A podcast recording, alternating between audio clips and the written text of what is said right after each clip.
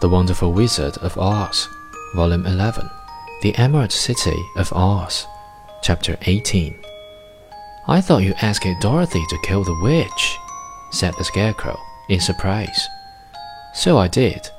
I don't care who kills her, but until she is dead, I will not grant your wish. Now go, and do not seek me again until you have earned the brains you so greatly desire.